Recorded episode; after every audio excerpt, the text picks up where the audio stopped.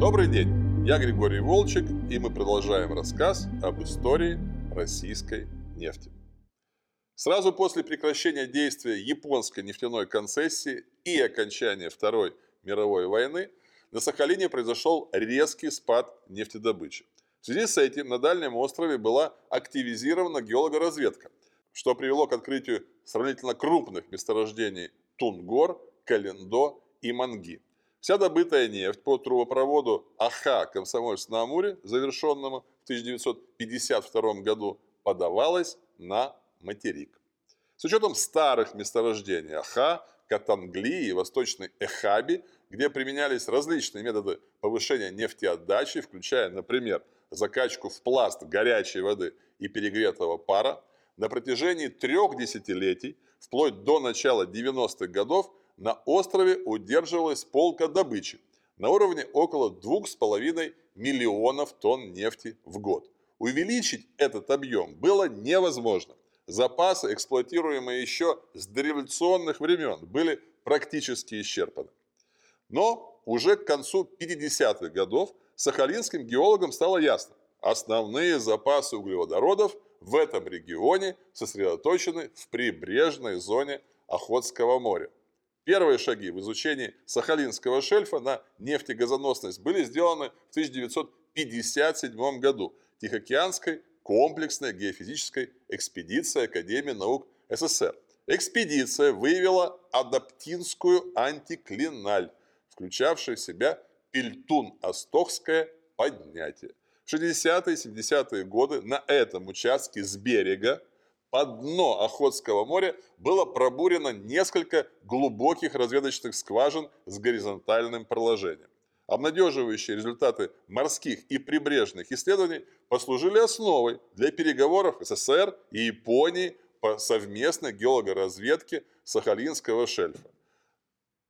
Напомним, что в межвоенный период японцы имели концессию по разработке сухопутных месторождений на севере Сахалина.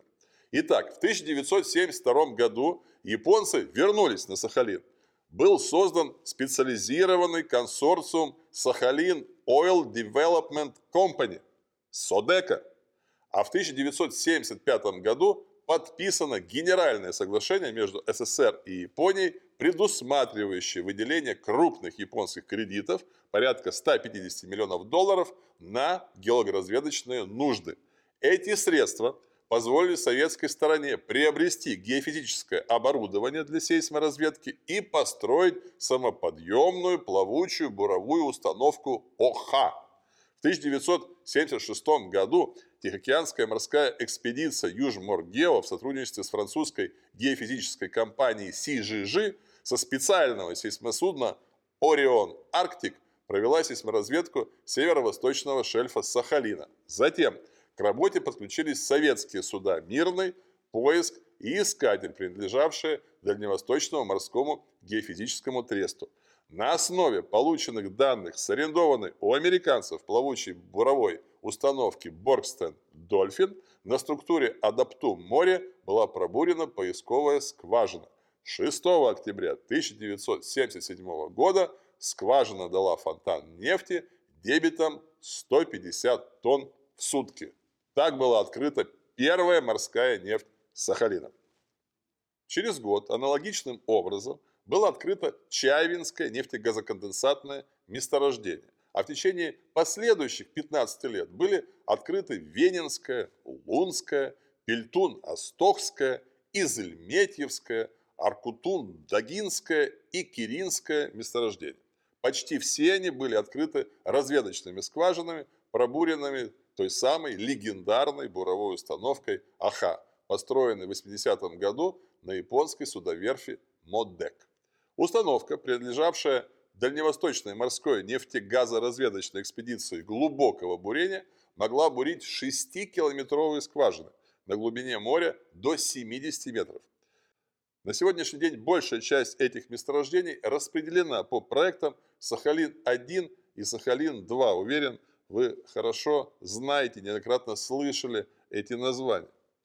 Данные проекты реализуются на основе соглашений о разделе продукции. Чайво Одопту и Аркутун-Даги с совокупными запасами более 300 миллионов тонн нефти и около полутриллиона кубометров газа разрабатывает СРП «Сахалин-1» с участием той самой «Садека», а также Роснефти, американской ExxonMobil и индийской ONGC «Видиш». Отметим, что одна из эксплуатационных скважин этого проекта, пробуренная в 2017 году, установила мировой рекорд длины по стволу скважины – 15 тысяч метров, включая более 12 тысяч метров горизонтального участка. Пельтоно-Стокское и Лунское месторождения со сравнимыми запасами входят в проект «Сахалин-2» с участием «Газпрома», англо-голландской Royal Dutch Shell и японских компаний Mitsui и Mitsubishi.